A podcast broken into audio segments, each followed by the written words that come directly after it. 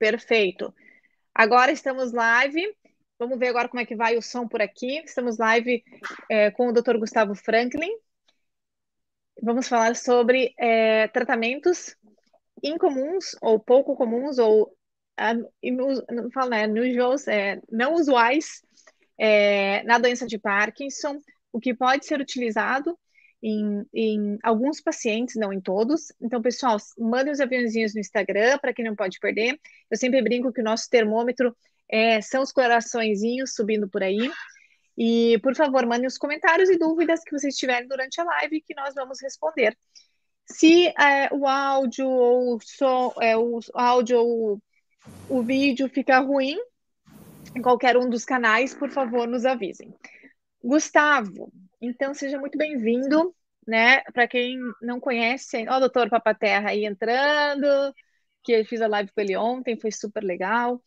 É, gente, então, Gustavo, é, eu sei que a grande maioria das pessoas te conhecem, né?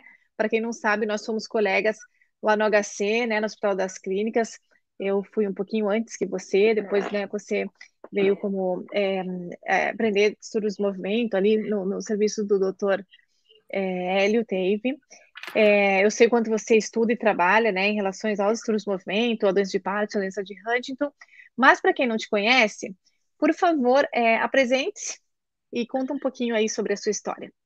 É, bom dia. Primeiro, muito obrigado pelo convite. É, a primeira parte da minha apresentação, apresentação de mim mesmo, é falar que eu não sei nada de tecnologia. Vocês podem ver que eu estou arrumando aqui de um lado do outro, tá? Então, é, esse sou eu, Gustavo. É, eu sou neurologista, eu sou formado no Espírito Santo e eu fiz a residência em, na UFPR em Curitiba, onde eu, eu resido até hoje.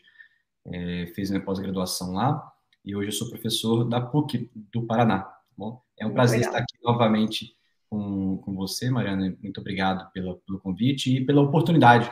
Eu acho que é muito legal essa oportunidade de a gente é, divulgar um conteúdo de qualidade, porque a gente vê uhum. muita coisa na internet, em todos os canais que a gente não pode confiar. Então, aqui todo mundo tem uma certeza de que está tendo um, uma informação de qualidade, de procedência de pessoas que são habilitadas para tal, que são pessoas que estudam. Né? Então, hoje, é, é, ontem teve o doutor Papa Terra, que eu vi. Então, é uma oportunidade muito legal para todo mundo, não só que convive com a doença de Parkinson, mas também para os familiares, e também para outras doenças que volta e meia a gente fala aqui.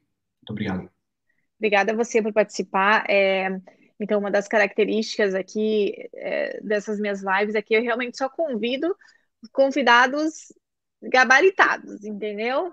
Porque senão, não vem aqui falar comigo. Nada contra os outros, mas assim, eu só vou trazer realmente pessoas que tragam informações de qualidade para os meus seguidores, né, para os pacientes, e que realmente é, tenham estudos clínicos, sejam sérios, sejam éticos, porque realmente aqui a gente, eu não trago nenhum tipo de polêmica, nada que não esteja realmente, é, é, realmente cientificamente comprovado.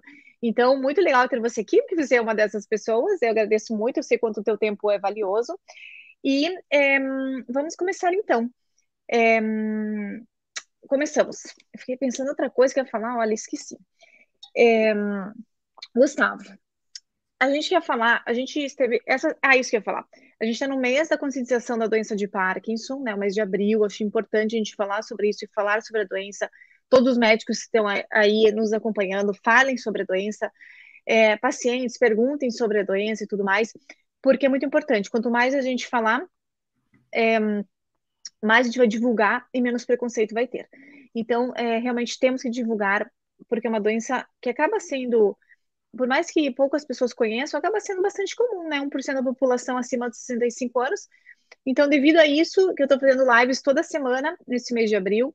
Não se acostumem, porque mês que vem não vai ter tanta live, porque é toda uma logística gigante para fazer live praticamente todos os dias.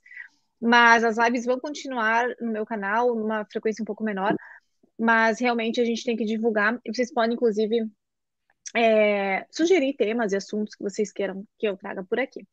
Gustavo, então a gente falou essa semana, ontem, a gente conversou, na verdade, semana passada começamos tratamentos possíveis é, com o doutor Renato no Parkinson avançado, então a gente citou alguns medicamentos, umas terapias.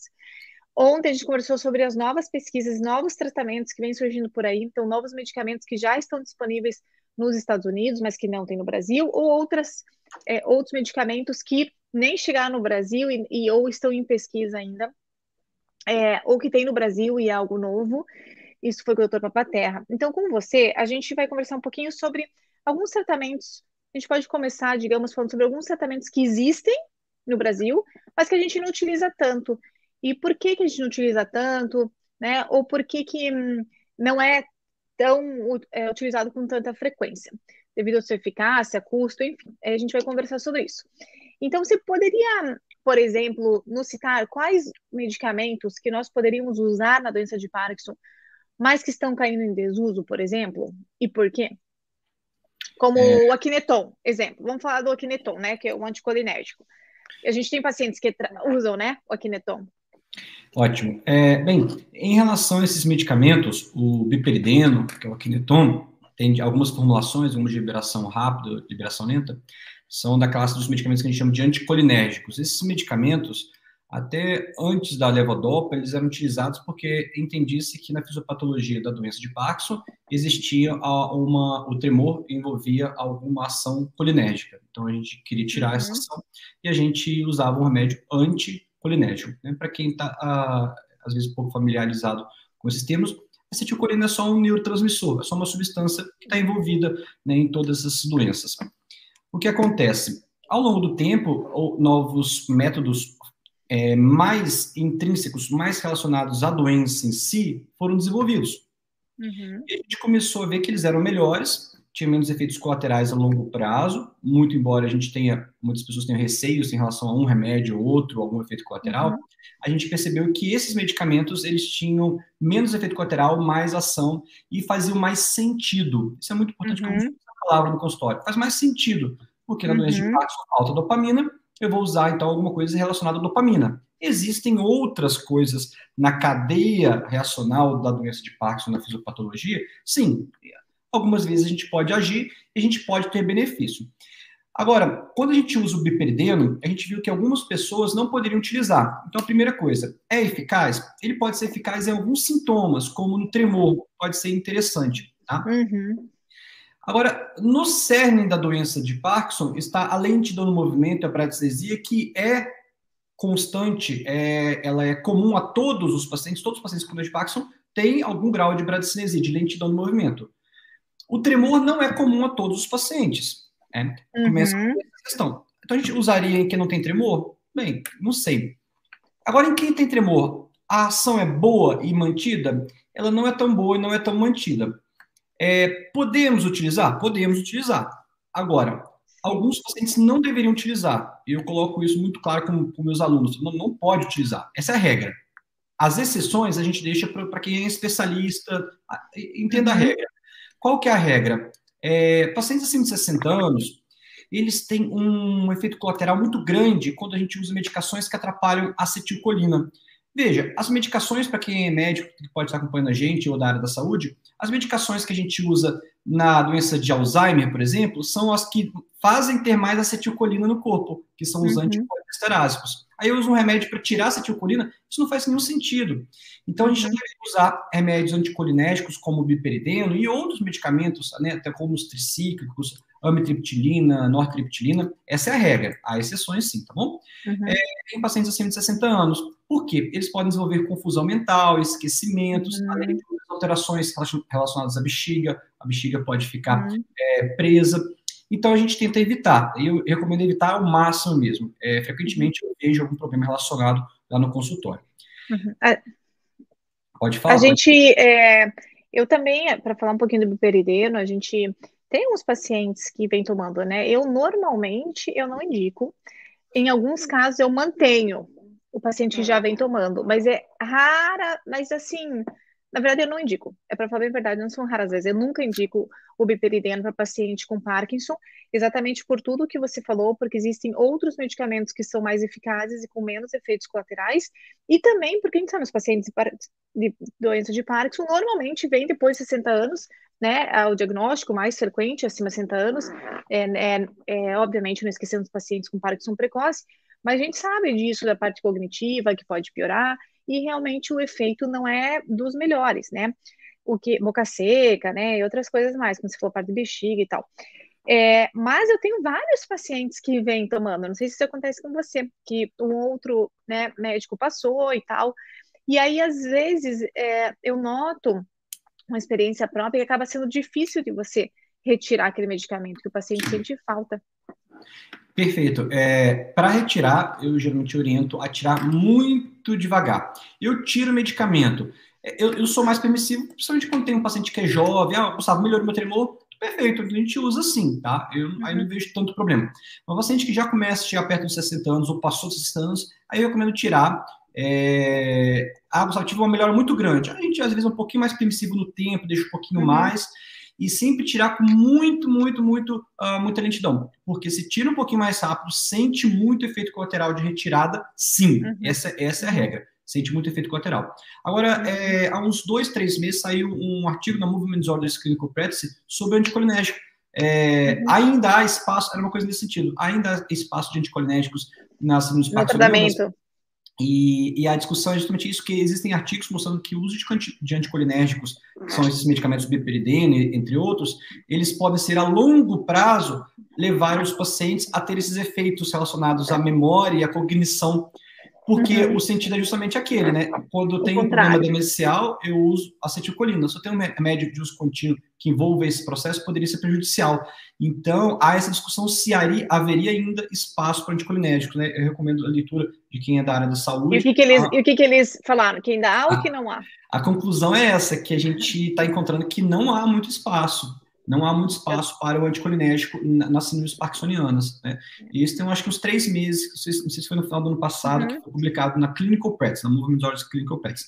Então, assim, é, eu acho que há, mas muito limitado, tá? Me perdendo. Onde não há espaço nunca é quando você estiver usando um remédio tipo antipsicótico ou neuroléptico e o psiquiatra passar para evitar uma síndrome parkinsoniana. Não há espaço, não há sentido usar isso. É uma, uma prática, às vezes, de alguns médicos, né, que aprenderam de usar o, o Acneton junto com o risperidol. Não faz sentido nenhum. Junto com o aloperidol para tentar evitar um efeito colateral possível deles. Né? Deve ser usado o medicamento da mesma forma, se tiver um efeito colateral, avaliar, retirar, mas o piperideno junto com o neuroléptico para evitar síndrome parkinsoniana ou a chamada uh, síndrome extrapiramidal, é, não tem espaço. Isso não tem espaço.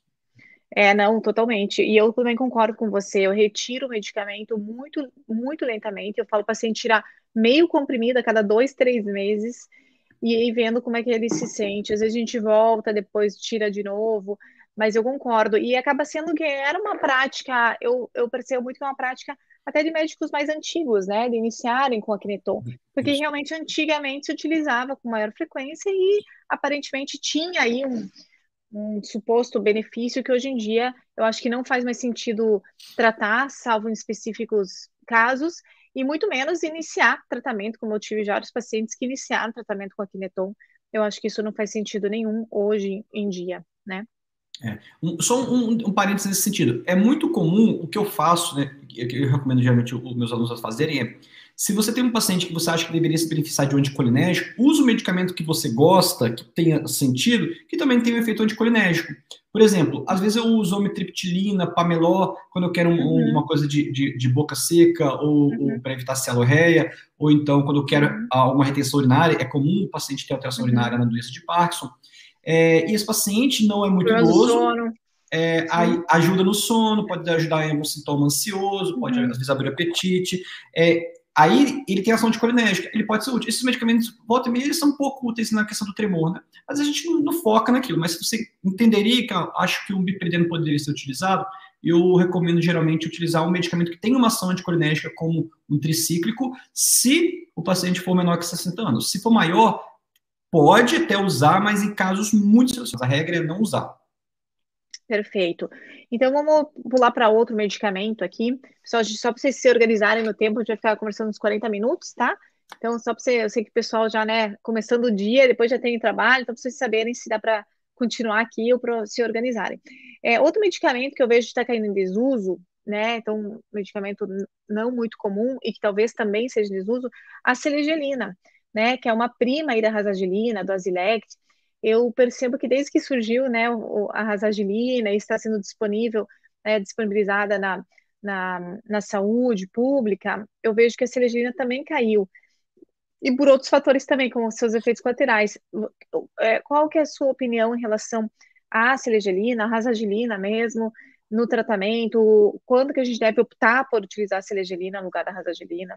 Legal, uma ótima pergunta. É, a selegelina, para quem não sabe, é um remédio que age aumentando a dopamina em última instância, porque ela inibe uma, uma substância chamada MAO-B, que é, deveria reabsorver, tirar um pouquinho da dopamina para que ela circulasse no corpo e a gente produzisse e liberasse novamente, que é, geralmente o fluxo da dopamina é dinâmico no corpo.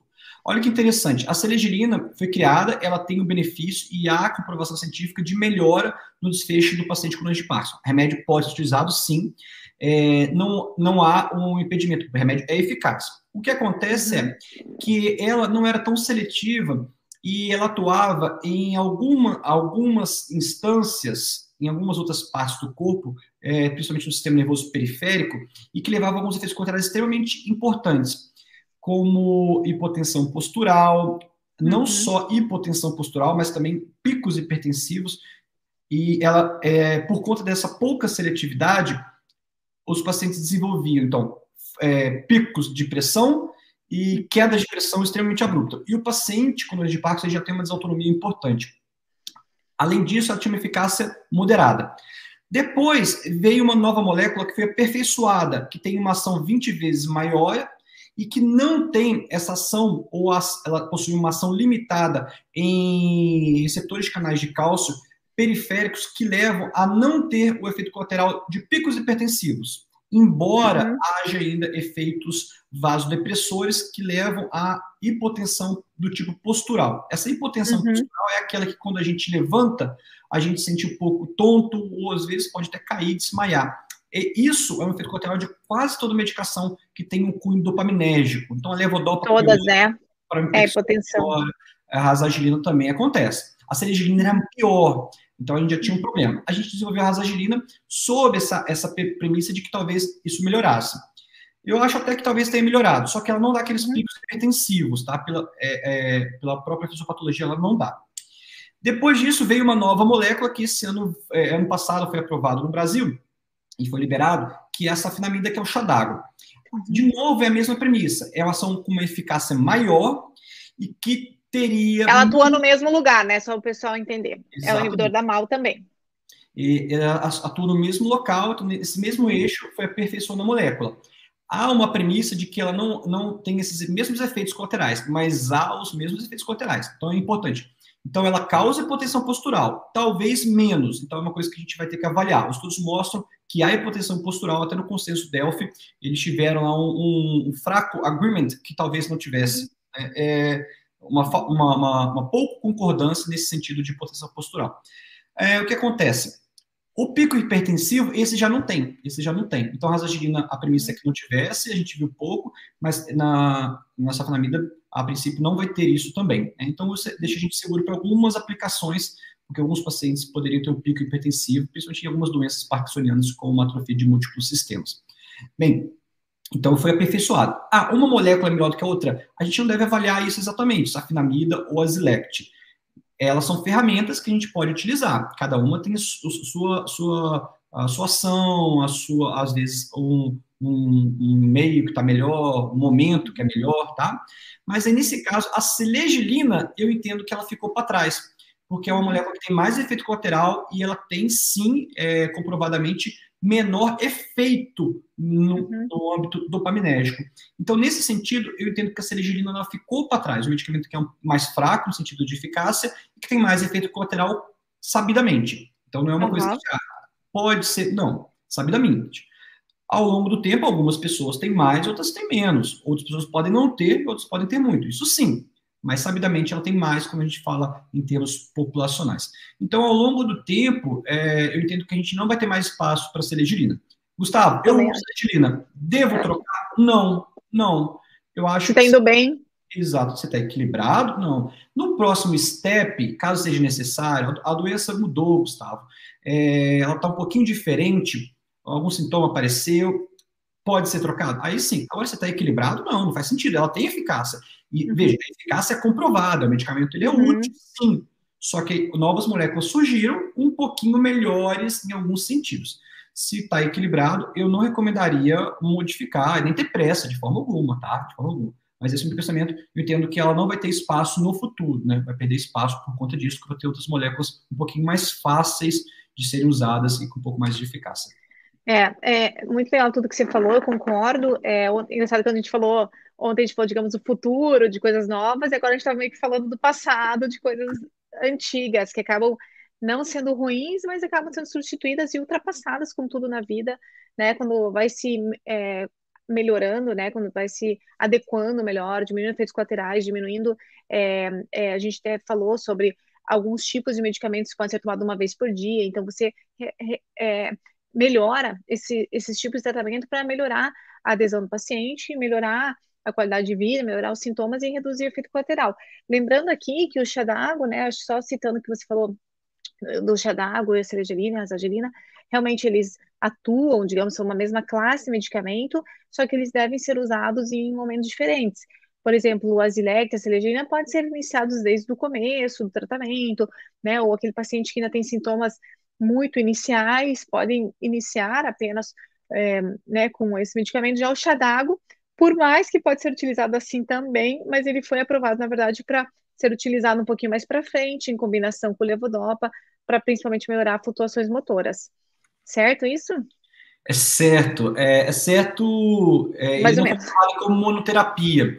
Isso. É, e os outros medicamentos foram. É, eu, eu, concordo, é, sua frase é totalmente certa. É, só nesse sentido, eu, eu, entendo que os outros medicamentos, quando eles foram aprovados, eles também não foram aprovados necessariamente como monoterapia. Então, eu acho que vai ter espaço para monoterapia ou para ser iniciado chá d'água no futuro, um pouquinho antes. É, tem que avaliar, porque quando a gente fala nisso, a gente fala assim, ah, é, pode ser usado um pouquinho antes, um pouquinho depois, mas tem que avaliar dentro do, da, do planejamento terapêutico, da estratégia, né? Porque monoterapia, a gente está falando né, é, da primeiro tratamento. Uhum. A gente pode iniciar com, com Azilect, com uhum. como primeiro. Só que isso em casos muito particulares, é, muito específicos, que eu acho que às vezes até uma, é uma né, a gente está uma nova discussão, quando começaram é, o remédio, né? Não, mas assim, até a gente a está falando de, de, uma coisa tão particular, que é uma, uma discussão uhum. até o pessoal que não é, né, para o paciente, às vezes não é tão, nem tão útil, né? Porque assim, a gente vai iniciar o Xadago é, como primeira, mas é muito raro, porque é raro para a gente usar o Azilect e é raro a gente usar o Pramipexol como primeira terapia, uh, uhum. e, ou ficar muito tempo, né? a gente vai usar em casos mais selecionados, né? Acontece na nossa uhum. prática, mas eu acho que na maioria das vezes não vai acontecer dessa forma de a gente ficar usando. Mas eu, eu entendo que o chá d'água vai ser aprovado como terapia, eu acho que é só questão de, uhum. de estudos virem, sabe? Uhum. Eu acho que vai ter sua ação, é, como teve os outros medicamentos, eu acho que até que vai ser usado. Mas é muito particular mesmo, vai ser em casos uhum. muito selecionados, né? Mas é, por enquanto não é aprovado, de fato como única medicação na doença. É, então normalmente, então por isso a gente acaba utilizando mais para frente, né? Porque se é utilizado como terapia adjunta, então normalmente o paciente já está tomando outro medicamento. Você sabe que eu participei do estudo de saframina que teve no HC, não sei se você sabe que teve, com o Dr. Carlos, e eu estava na minha residência e a gente participou dois anos com a saframina, acompanhando os pacientes com Parkinson, foi bem bacana, deu para ver de perto, digamos, o que acontecia. É, é, tem aqui uma pergunta, é, a Ana, aqui no YouTube, ela pergunta, é frequente o efeito colateral de compulsão com o chá d'água? Hum, é uma ótima pergunta.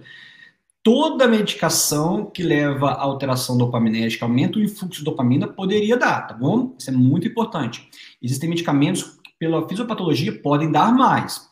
Então, na escala dos que dão mais, a gente colocaria, então, primeiro os chamados agonistas dopaminérgicos, uhum. Como o pramipexol, então existem vários tipos de pramipexol, rotigotina, que é o adesivo uhum. neutro. Depois desse, viriam o, esses inibidores da MAL, como a Zilec, a Zagilina e a safenamida. E depois é, o levodopa, que também pode dar depois levodopa, isso. Então, todos os medicamentos que, que envolvem dopamina poderiam dar. Ah, Gustavo, o biperideno dá? Não, o biperideno não envolve dopamina, ele envolve acetilcolina. Uhum. Então, é outra substância. Mas todo medicamento poderia dar. Os que dão mais é o pramipexol. Mas devo lembrar que isso depende de alguns aspectos. Primeiro, é, depende de idade, depende de, da dose em si e depende de, de, várias, de vários fatores individuais. Então, não é todo paciente. Então, tem paciente que usa doses altíssimas de pramipexol e não tem nada, tá? Uhum alguns pacientes que são mais idosos, colocou o paciente já tem é, alguns efeitos colaterais comportamentais importantes, né? Então, até no idoso a gente vai com calma. Eu até uso, mas eu uso, às vezes, doses menores. E então a gente tem que avaliar. Agora, pode dar sim, tá bom? Pode ser dado. A gente não espera nessas doses usuais de 50, 100 miligramas no paciente que está com um medicamento que isso seja tão relevante, tá? Às vezes, algumas uhum. coisas como aumento do libido, alguma questão sexual, pode até dar com mais frequência, mas eu não entendo que desse aspecto de compulsão seja um dos primeiros, não. Eu entendo como sendo bem tranquilo. Um é bem raro. Única, é, então... É, é. Eu acho que é, é, bem raro, na verdade, a gente ver pacientes com compulsão ou esses transtornos de impulso com as imaus, é, na, minha, na minha prática, pode acontecer, pode, está descrito, está, mas realmente a gente tem que tomar muito cuidado, são com os agonistas dopaminérgicos. Inclusive, já que tocaram nesse assunto, é, vocês sabem que, por exemplo, na, nos Estados Unidos, no Canadá, quase nem se usa mais, não sei se você sabe, né, mas os agonistas dopaminérgicos justamente por esses efeitos colaterais e lá, é, culturalmente, devido aos problemas de, de processos e tudo mais, é, o pessoal meio que está abolindo o uso do agonista e mantendo a levodopa e levodopa como tratamento inicial para todo mundo. Então, lá eles tentam evitar o uso agonistas. No entanto, eu, na minha prática clínica e o que a gente vive no Brasil, eu, eu sempre pergunto em toda consulta para todo paciente que está usando agonista, acho que a gente tem uma busca ativa em relação a esses tratamentos do impulso, porque o paciente não chega contando né? Ah, eu tô tendo uma vida super ativa sexual, ah, eu tô jogando no bingo, eu tô jogando. Eles não contam, né? Se a família não vem, eles não contam. Então a gente tem que procurar ativamente sobre todos os transtornos do impulso, até pode ser uma live sobre transtornos do impulso. É... Mas assim, a gente tem que perguntar sempre para todos os pacientes, como você falou, que tem é, o uso né, de de algum medicamento dopaminérgico, mas o mais comum são com os agonistas. E também, mas eu acho que não, dá, não precisa ter medo como os Estados Unidos e o Canadá têm, assim, na minha opinião. Eu uso e eu, eu bem tranquilo, na verdade, com doses adequadas, doses baixas, eu acredito que realmente dá para a gente utilizar e são excelentes medicamentos. É, no, em todos os, os, os guidelines, para quem não sabe, as diretrizes relacionadas à doença de Parkinson, desde os últimos critérios diagnósticos, os critérios diagnósticos, o, o, o último ainda é o de 2015 de, de póstuma, é, todos os critérios e os guidelines é, orientam um fluxograma que a gente deveria iniciar com levodopa e, em segundo lugar, agonista dopaminérgico. Isso é só um uhum. fluxo de raciocínio, isso uhum. não tem que ser uma verdade absoluta, né? Então, eu vejo que no mundo ainda é, é colocado como um dos preferenciais, e na minha prática... Uhum é, eu, eu, eu, sigo um pouquinho isso. Quando eu vou colocar um adjuvante, eu penso em algumas coisas a mais. O que, que o medicamento pode usar? Né? Por exemplo, o Aripexol ele tem um efeito benéfico no sono, ele tem é, efeito antidepressivo é, é, comprovado. Então, às vezes, eles podem ser úteis nesse sentido. A rasagiline, a, embora a celegirina ela tem um, um metabólico anfetamínico. E uhum. essa metabolização anfetamínica faz com que o paciente fique mais disperso durante o dia. A rasagina, teoricamente, não era para ter, mas a gente vê exatamente isso que se colocar à noite, o paciente fica desperto, e aí a gente é, usa mais de dia. Então, às vezes, é, esses efeitos adjuvantes de, de, cada medicamento podem ser úteis, então saber conhecer isso é interessante. Eu entendo que a agonista nunca vai ser abolido, é, eu acho que a gente vai ter cada, cada vez mais uso, uhum. mas isso é interessante, é esse pensamento justamente isso, olha, é, usa-se cada vez mais levodopa nos Estados Unidos e no Canadá porque aqui eu ainda vejo e vejo muito a levodopofobia. Fobia. Uhum. Não Aí tem esse parte, outro lado. É, não só por é. parte dos pacientes, mas dos médicos neurologistas. Então, não tem Sim. um dia no meu consultório que eu não, que eu não tenho um paciente novo que vem lá, que está usando, às vezes, agonista, está usando etacapona, está usando uh, um monte de medicamento, multidão, eu gosto muito do multidão, e não uhum. começam é, a levodopa. E quase sempre falam, não, porque falaram que levodopa é perigoso. Gente, isso daí que deveria ser é, é, contradito. Isso não é uma verdade. A levodopa uhum. é a base do tratamento. Quando a gente uhum. iniciou, a gente iniciou, a gente começou a ver que tinha alguns efeitos colaterais, sobretudo em doses um pouco maiores, né? 800 miligramas de dia. E isso no início do tratamento. A gente viu que quando a gente postergava em 3 a 5 anos a doença, a, a, o início da levodopa, a gente adiava em 6 meses a discinesia ou seja, a gente ficava cinco anos sem usar um remédio útil para postergar um efeito Sim. colateral em seis meses E mais ainda, esse efeito colateral às vezes nem era incômodo ao paciente, porque na maioria Exatamente. das vezes a discinesia, que é um movimento involuntário, pode ser leve e na maioria das vezes não causa incômodo ao paciente. Isso é muito interessante. Então, a gente não pode ter medo da levodopa, tá? Toda vez que tem um remédio novo, alguém pergunta para mim, Gustavo, vai substituir a levodopa? Eu falo assim, não precisa. Tá? Eu, eu uhum. quero remédios melhores, mas a levodopa ela é útil e ela vai ser útil. Eu entendo que na doença de Parkinson para sempre ela vai ter lugar, porque é o remédio que está faltando, é a dopamina. Uhum. Eu uhum. quero uma, formulações novas da levodopa, eu quero que tome uma vez ao uhum. dia, que mantenha um nível bonitinho. Isso. Eu quero e está vindo, estão vindo, né? Até na live de onde a gente conversou sobre as novas formulações de levodopa. É, e a gente precisa de outros medicamentos também, né? Por mais que a levodopa é gold standard, mas a gente sabe que as pessoas têm que meu Deus, mas a levodopa está aí há 50 anos, não tem nada novo. Tem coisa nova que está vindo, então, para as coisas novas, futuro, vejam a live de ontem, vejam a live do passado, de ontem, para coisas velhas, a gente segue falando, veja a live de hoje, do presente.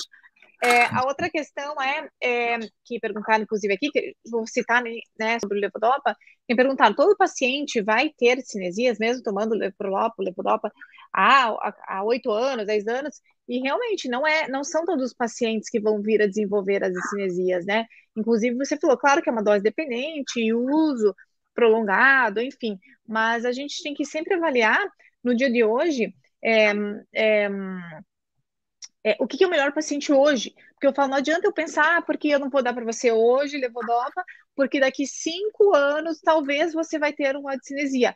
Eu não sei nem se a gente vai estar vivo, não sei se vai ter a cura, não sei o que vai acontecer. Poxa, eu então, falo bastante isso. Eu não sei nem se vai né? estar vivo ou se vai ter uma cura. É exatamente. Em segundo, tem outros remédios novos. Perfeito. E por que, que eu vou hoje negar um tratamento eficaz pensando que talvez pode ser que dê um efeito colateral. A gente nem sabe se vai dar efeito colateral ou não. Então, essa também é a minha opinião é, pessoal. Eu acho que o paciente, se ele não está usando, ele está bem, beleza. Mas se ele precisa de levodopa, ele vai ter que tomar o levodopa. E, é, a gente tem que oferecer o levodopa. Acho que, se, inclusive, a gente não oferecendo, a gente está fazendo uma malpraxis. A gente está é, fazendo um, um maltratamento. A gente não oferecendo, porque realmente isso que vai é, ajudar o paciente de uma maneira melhor, né? É, e se depois vai vir a desenvolver, alguns pacientes não desenvolvem, né? outros a desenvolver, e se desenvolver, aí a gente tem opções para tratar essa discinesia, caso isso vier a incomodar. Né, como o doutor Gustavo falou, a mantadina, a cirurgia de DBS, dentro de outras, outras Isso. opções, né, até a tomada, né, não fazer pico, enfim, a gente tem outras opções de otimizar aquele tratamento e melhorar esses efeitos colaterais, que infelizmente todos os medicamentos têm, né, então por isso que a gente está realmente isso, a corrida dos medicamentos. Perguntaram que isso fala, assim, eu, eu tenho um ano de doença de Parkinson e não tenho, é, não uso levodopa. Não, não, perfeito, tá ótimo. Veja, uhum. se você está equilibrado, é, se, se, não tem efeitos colaterais de lentidão, rigidez tão importantes, perfeito, principalmente no jovem, no início, eu acho que é extremamente possível. Não, é extremamente possível, não acho, é extremamente possível. Tá? Em algum momento, o medicamento que mais ágil, mais eficaz é a levodopa. Então, é possível utilizá-lo. Isso é bom saber que existe mais coisa. Olha, Gustavo, eu estou travado no ano, mas eu não uso levodopa. Esse receio, esse preconceito, com base nesse sentido, que muitos médicos têm, muitos neurologistas têm, isso que eu acho que não tem cabimento. Né? Fala, eu não vou usar o medicamento que é mais eficaz, que eu sei que é mais eficaz, porque eu tenho medo de um dia causar tal sintoma, né? E aí então eu fico travado, fico rígido, ando, caio, é. E, não, Hoje, isso, né? Isso é má prática, eu concordo exatamente com esse termo, é má prática. Mas, é, mas até, até importante que a dose, né, pode, tem estudos, inclusive falando sobre a levodopa, né, que até é isso que você falou, tem estudos falando sobre levodopofobia, sobre se a levodopa é tóxica ou não, porque tem todo aí um mito que usar levodopa a grandes doses poderia matar os neurônios dopaminérgicos, ser prejudicial. Isso tudo é mentira, né? Então, os estudos já demonstraram isso. Existem estudos com até 800 miligramas de levodopa por dia de paciente, mas assim, ah, 800 é o máximo? Não, não existe o máximo, né? Eu tenho pacientes que usaram mais que 800 miligramas e ok, porque era necessário para aquele paciente naquele momento.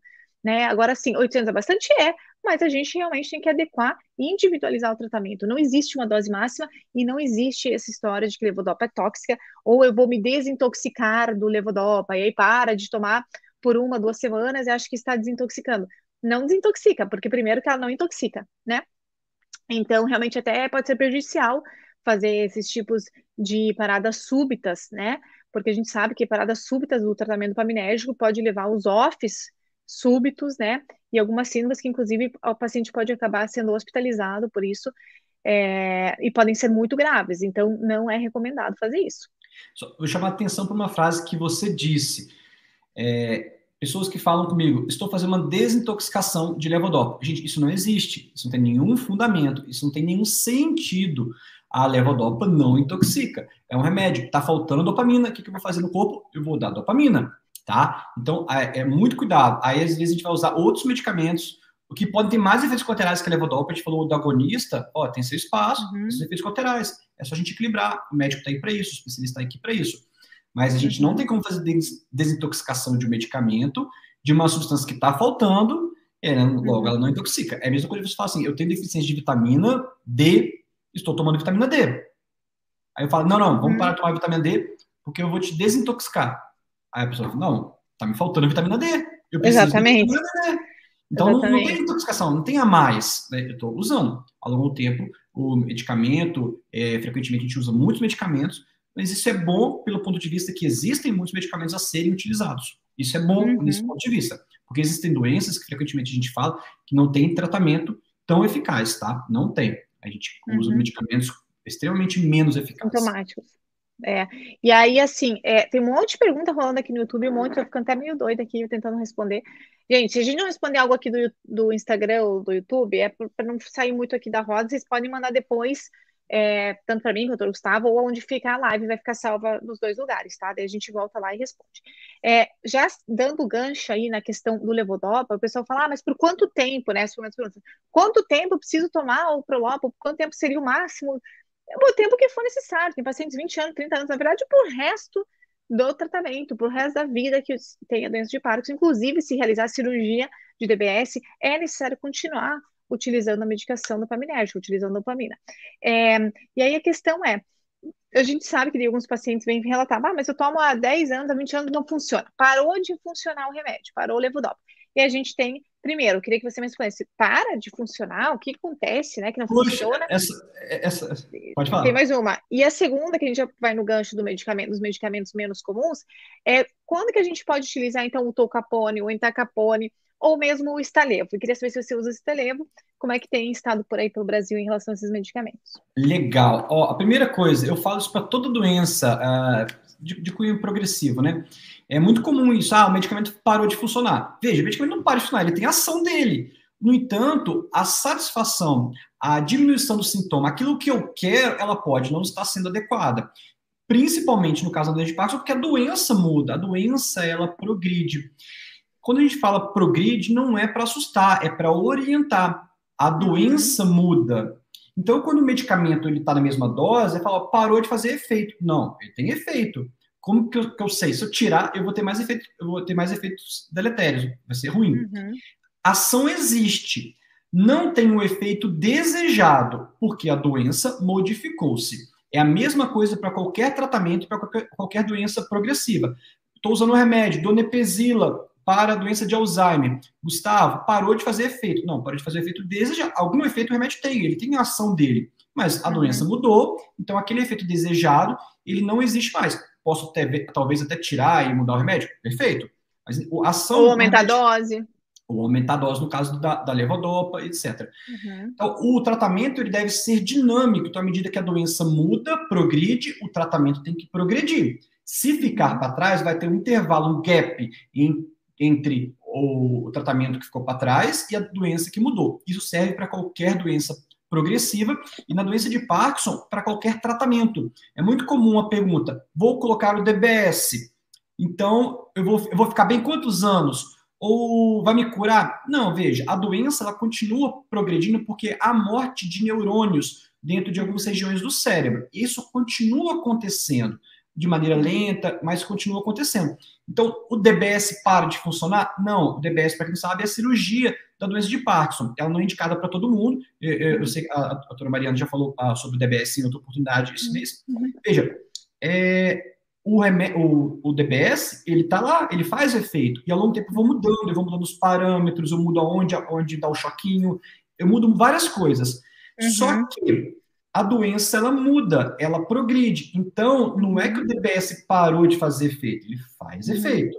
Só que o que eu uhum. preciso, às vezes, é de modificar ou dose, ou remédio, ou adicionar remédio. Otimizar, né?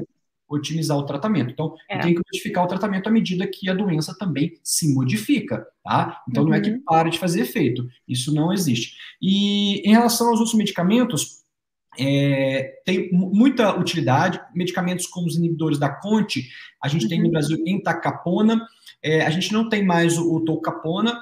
E... Saiu do mercado, né? Saiu do mercado. É, é um remédio que era muito bom para quem chegou Puta, a muito bom. Eu fiquei sabendo é... ontem pelo Babatea que saiu, eu fiquei bem triste. Isso, porque... saiu. Porque ele tinha, ele, é. ele era um remédio que dava mais problema no fígado, né? Esses é. medicamentos, a maioria da, das vezes, da doença de Parkinson, quase nenhum dá problema, assim, significante de fígado, mesmo tomando em vários.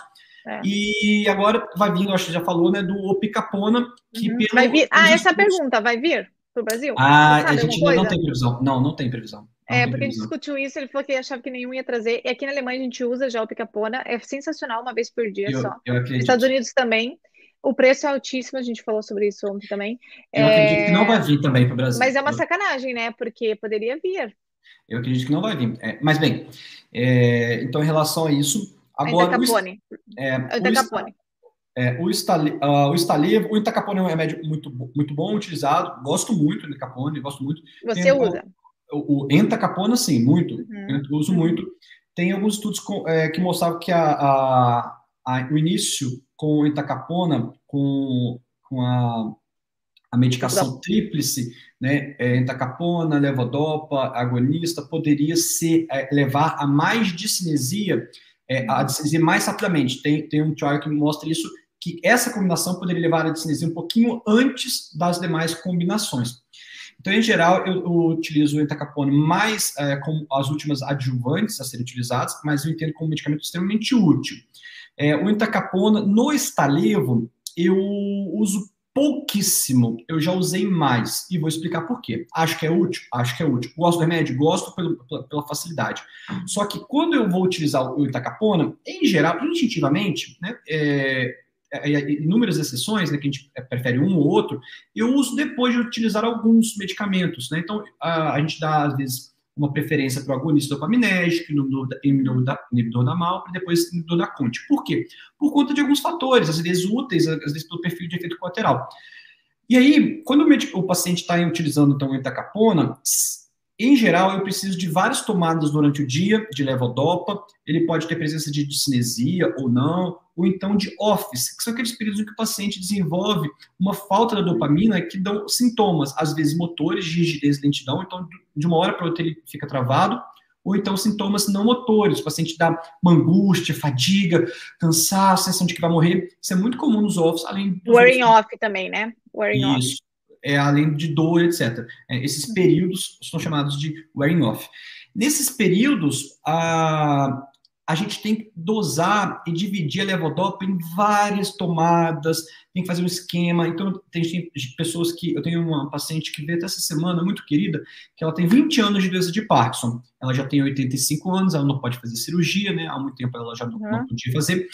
E aí, como que faz? A gente usa ela, a gente diminuiu alguns remédios, porque depois de certa, certa idade, alguns remédios podem causar, causar muito efeito colateral. Mas eu tô falando, veja, gente, uma pessoa de 90 anos com de parto, tá? Então, quando você chegar Sim. a 90 anos, vocês se preocupem. Uhum. Porque daqui a, a 30, 40 anos, quantos remédios novos não vão ter, né? Da mesma Exatamente. forma, quando ela, ela iniciou a doença, quase não tinha, não tinha metade dos remédios que ela utiliza.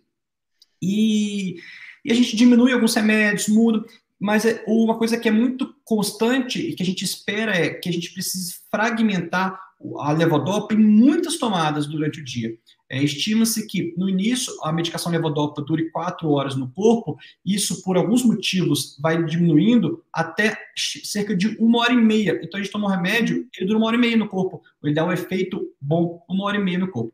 Então, ela, a gente faz uma combinação de, é, vou falar as marcas aqui, a gente tem problema de Prolopa DR, mais Prolopa BD no, no meio, né, HBS, e a gente usa todos esses daí, e a gente tirou muito desses medicamentos, etacapone, prepexol, pelos efeitos colaterais possíveis, né, decorrente da idade.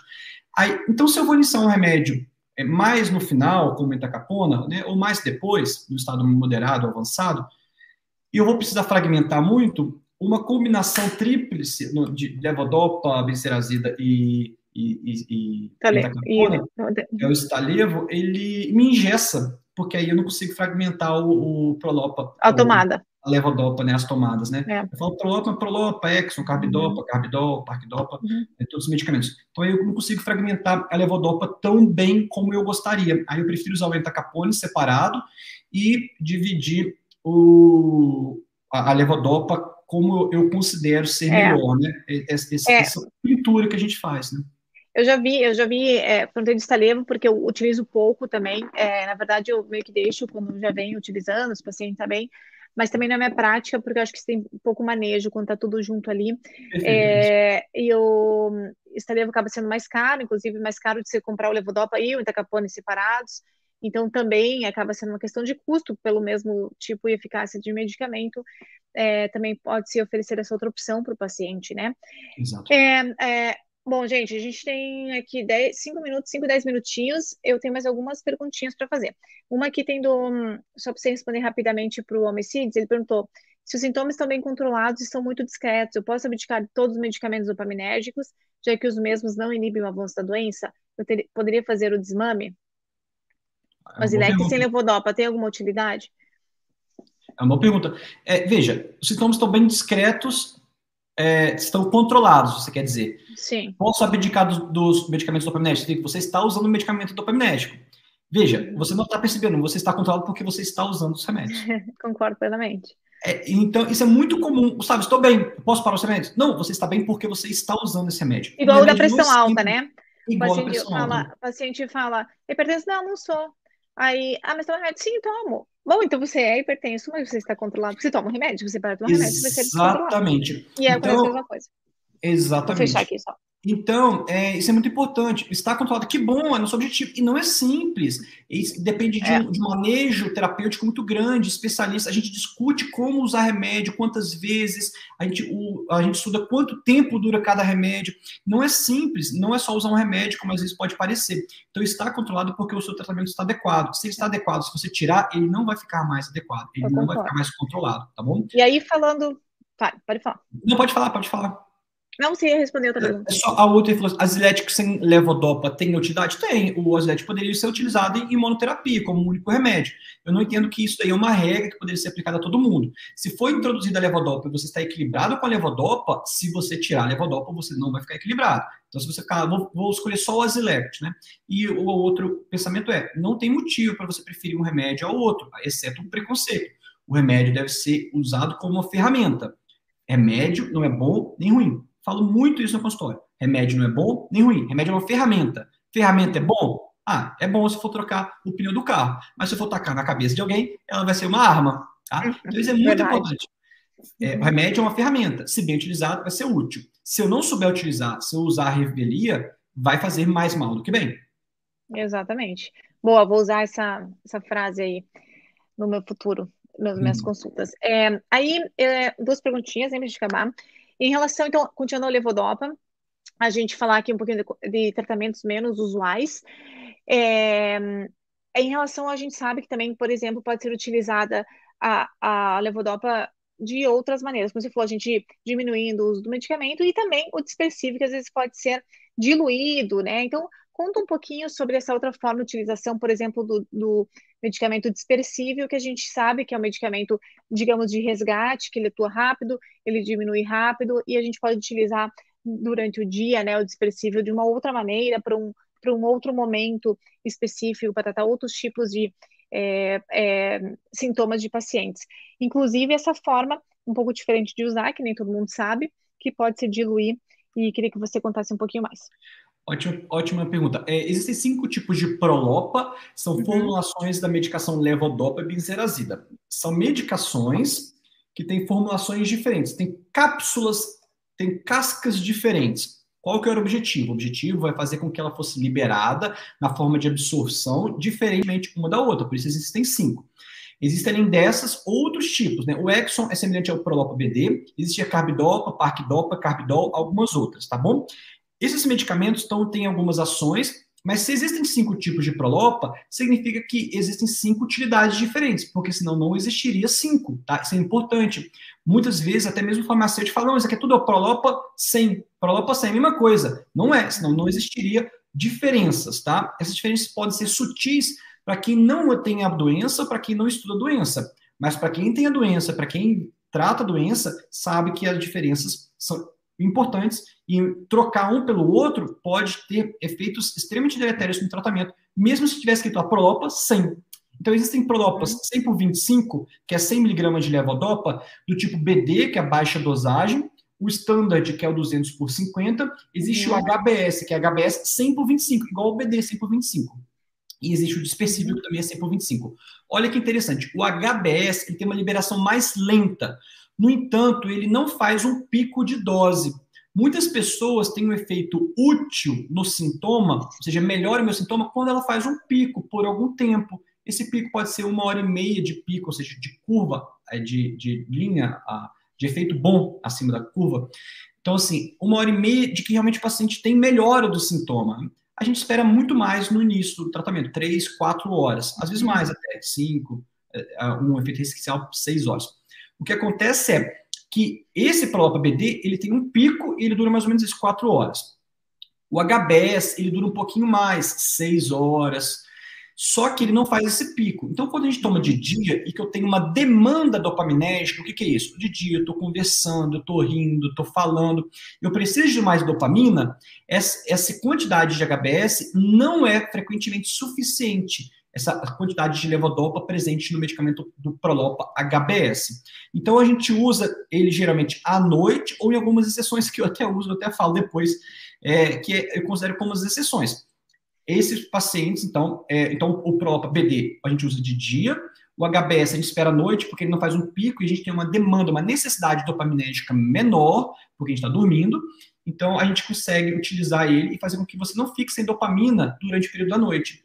Mas, Gustavo, mas você não está usando dopamina por quê? Você usa dopamina, sim. À noite, gente, dopamina é o, tipo, o, tempo todo, a gente precisa o tempo todo.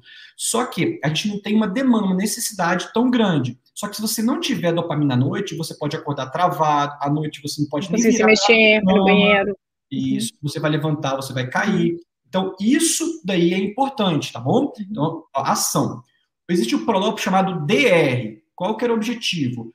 Dual release, DR, D de dado, R, dual release. O objetivo é que ele fizesse um pico que desse esse efeito benéfico e outro pico depois. O objetivo era que a gente pudesse estender esse prolopa. Então, veja, a indústria farmacêutica, alguém perguntou, por que, não vem esse medicamento? Veja, a indústria farmacêutica está correndo atrás. Às vezes tem que avaliar o interesse da indústria farmacêutica é vender. Né? Se o remédio é muito caro, ele não vem para o Brasil porque não vai, ninguém vai, vai comprar, não vai ter condição.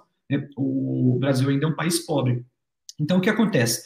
Esse dual release tem como objetivo fazer um segundo pico.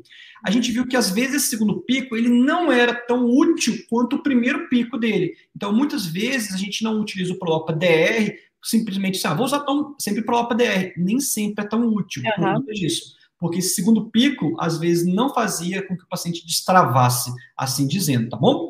É, a gente, é como se fosse, eu falo sempre o efeito, como se fosse um efeito entre o dispersível e o HBS, né? Ou é dispersível e o normal. Então, assim, ele faz o pico rápido, mas depois já cai, e depois, então, talvez seja útil o DR para aqueles pacientes que usam dispersível, que usam HBS durante o dia. Até me perguntaram aqui se pode usar HBS durante o dia, pode, dependendo da estratégia né? Normalmente a gente usa à noite, como o Gustavo falou, né? Para não dar pico, para durar mais tempo, é, para dar uma ajudinha à noite, mas é, é, tem pacientes que tomam de manhã, né? Às vezes dá aquela ajuda durante o dia, isso depende da estratégia de cada tratamento, cada médico. Mas explica um pouquinho sobre o dispersível poder ser utilizado de uma maneira é, é dissolvida. Então, aí o, o dispersível é um medicamento que a gente coloca debaixo da língua que ele faz uma, uma absorção mais rápida. Então, o, pico, o, o, início da dose do levodopa BD, por exemplo, ou do standard, que é 200 por 50, ele inicia com um efeito bom mais ou menos 30 minutos depois da tomada. O dispersível, em geral, ele começa 15 minutos depois. Algum efeito, né? Ele vai fazer um pico igual aos outros, só que ele vai acabar muito mais rápido. Ele vai durar mais ou menos uma hora e meia no início. Então ele vai durar, ele vai uhum. começar 15 minutos e vai acabar uma hora e meia. Então ele é útil para quê? Aqueles momentos em que o paciente vai ter ou que sabe que está agarrado, ele precisa se soltar rapidamente, e que ainda, ainda o outro Prolopa vai ser tomado ainda, vai demorar, ou quando eu vou fazer uma tarefa diferente, que eu sei que eu quero me preparar, né? Então, recentemente a gente teve uma paciente muito querida no consultório, que ela foi, ela ia, ela foi entrar com a filha no casamento. Então, a gente fez uma estratégia para usar o medicamento, né? De qual remédio usa aquilo, para ela entrar, e muito legal que ela falou que deu tudo certo, né? E ela tem uma forma termogênica extremamente importante, foi indicada a fazer DBS. E ela falou comigo que, que deu tudo certo. Então, veja, eu vou usar um remédio, aí o dispersivo ele ajuda muito rapidamente, então eu consigo saber, olha, 15 minutos antes de você entrar, você, você toma um dispersivo, né? É uma é forma de estratégia, né? Estou dizendo que foi o caso dela, mas é uma forma. Então, a gente chama isso de terapia de resgate, para no momento que eu estou travado, eu uso, né? Ou quando eu sei que eu vou precisar usar ele. Então, a gente não usa de rotina vários dispersivos durante o dia, exceto em algumas situações.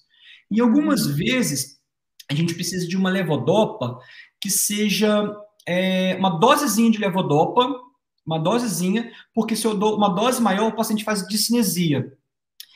Esse paciente, em geral, tem uma doença de Parkinson já com uma evolução, 10 anos, 15 anos de doença, não usou DBS, ou usou também, e não tem problema, mas é, evoluiu. E a gente precisa usar uma dose pequena de levodopa. A gente usa em alguns, uh, alguns jeitos. A gente fragmenta, então, ao invés de usar três vezes ao dia, quatro vezes ao dia, eu uso uma dose menor, mas aí eu coloco seis vezes ao dia. Eu fragmento para não ter muitos esses picos. Só que às vezes o paciente fala assim, mas eu ainda tenho uns offs, né? O que é o chamado wearing off, que é aqueles períodos em que o paciente fica agarrado durante o dia ou que tem uma sensação ruim. Isso é muito comum, que é o wearing off não motor. A sensação de que vai morrer, ah, Gustavo, isso me dá um desconforto, faz isso, eu não consigo. Aí nesses pacientes a gente tem que usar uma dose muito pequena, uma, uma, uma uma, uma, algumas coisas não usuais, nada usuais, então, muitos neurologistas não, não, não, não vão ter nem ouvido falar.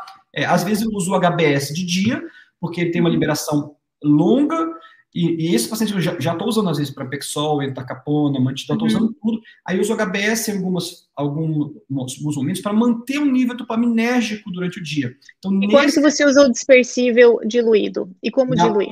É, a mesma coisa, quando às vezes eu preciso de doses muito pequenas, aí eu peço para o paciente colocar dois especíveis numa, na água e pego um, peço para colocar um efervescente, um eno, qualquer coisa, uhum. porque senão ele deposita. E aí o paciente ele pode ficar bebericando aquela formulação com efervescente e o, e o dispersível durante o dia. A gente coloca só Você faz dois expressíveis em um litro.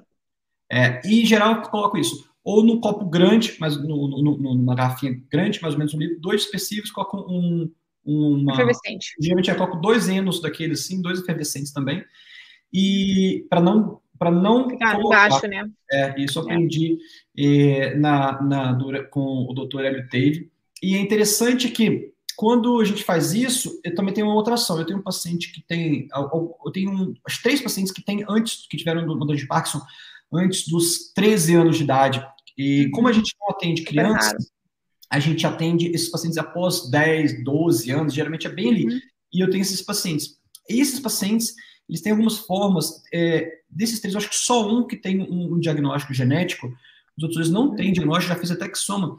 E uhum. se você dá para eles um quarto do Prolopa BD, Uhum. É, eles fazem uma discinesia violenta, uhum. violenta, Maria. Não sei se você já, já, já teve a oportunidade de ver, violenta. Aí o que, que eu faço? Aí eu dou HBS violento. Ele, eles não uhum. conseguem, a, a, as alterações de dopamina são muito grandes. Uhum. Isso é mais comum em algumas doenças, como as deficiências de septapterina, é, de, de septapterinase, né? Uhum. Essas, essas, essas alterações que são genéticas no metabolismo da dopamina. Isso acontece. Aí a gente às vezes tem que usar agonista, e, ou então eu faço isso, eu pego a cápsula e mando o paciente é, dividir, montar a cápsula, uhum. ou fazer esse dispersivo e beber americano durante o dia, porque ele uhum. precisa de levodopa, mas pequenas porções de levodopa é, dão um, efeito, uma anestesia muito grande. Veja, a gente está falando de exceções da exceção, uhum. tá bom? Então é bom pessoal. Do tratamento não usual, né? Nada é, usual. Realmente, por isso que é, desculpa, por isso que é muito importante vocês, vocês verem todas as opções que tem de medicamentos sendo utilizados de maneiras diferentes. Por isso que é muito importante vocês sempre passarem com um neurologista especialista na doença de Parkinson, que vai ter essa prática clínica e vai saber qual o paciente, qual o tratamento melhor para cada um. Gente, é, infelizmente chegamos ao fim. Tinha algumas outras questões para serem conversadas, mas acho que já deu tempo. Gustavo, gostaria muito de agradecer a todo mundo. Apareceram que mais de 50 pessoas ainda estão aqui ao vivo. Obrigada a todos que mandaram esse tempo entre YouTube, Instagram e Facebook. Eu gostaria que você deixasse uma mensagem final e que você deixasse talvez um contato ou alguma forma como que as pessoas poderiam te encontrar para fazer uma consulta ou para tirar alguma dúvida. É, primeiro, obrigado pelo convite, né? Desculpa a gente falar tanto e falar tão rápido, o tempo é curto, é muita informação, uhum. mas muito obrigado pela, uh, pelo convite, mas não, sobretudo, a, a, a, o convite, mas a oportunidade de trazer temas, é, informação de qualidade. As pessoas não sabem o tanto que isso é importante, tanto que isso é válido. É, muitas vezes a gente vê assim, ah, é uma live, é um vídeo no YouTube. Não, é uma informação de qualidade, está vindo uhum. de uma uhum. pessoa altamente especializada que busca selecionar pessoas. Muitos anos, né? Exatamente. Então, a doutora Mariana, é, anos de, de, de, especialização, cada vez mais especialista, sabe cada vez mais sobre a doença de Parkinson. Eu sempre aprendo, pessoas... aprendi um monte nessa live com você. E, e, sempre chama pessoas legais que têm um, um, conhecimento bacana para divulgar mais. Essa oportunidade ele é muito legal. A Mariana falou no início do negócio: olha, é oportunidade de tirar um tempo. Então, o tempo dela é extremamente válido, é uma oportunidade muito legal. Então, parabéns pela iniciativa, parabéns, continue. Eu torço bastante para que continue crescendo a motivação em cada um que vem aqui, Todo tanto mundo. quanto você, para continuar distribuindo informação, informação de qualidade, para que a gente possa ajudar. Muitas vezes é uma live, é uma informação, é divulgando conteúdo relevante e desmistificando outros temas e falando assim, a gente não vai por esse caminho, é que a gente Sim. vai realmente ajudar alguém, alguém que está longe, alguém que não tem acesso às vezes às consultas ah, com a gente adequadamente, tá? Então, é, eu acho extremamente louvável e que permita, Deus, que você continue persistindo na, nessa, nessa oportunidade que você dá para todo mundo de vir aqui Obrigada, e, e, saber cada vez mais sobre o doença de Parkinson. Para quem quiser é, conhecer mais, eu tenho meu site, doutorgustavofranklin.com.br e ou nas mídias sociais, mas eu acho que hoje a, a oportunidade em si é a mais válida do mundo e parabéns, Mariana. Muito obrigado pelo convite. Obrigada. Obrigada a todos. Amanhã tem live aqui com o Batera Parkinson. A gente vai falar um pouquinho aqui sobre o livro. Amanhã é capítulo 2. Vamos falar do capítulo 2 do livro, destrinchando aqui pergunta por pergunta. Obrigada, Gustavo, mais uma vez. É, vamos fazer outra live, porque ficou acho que um monte de assunto ainda aí a ser discutido, um monte de pergunta para responder. Realmente acho que uma hora está tá suficiente por hoje. Obrigada no, de novo, bom trabalho, bom dia a todos. E nos vemos na próxima. Até mais. Tchau, tchau.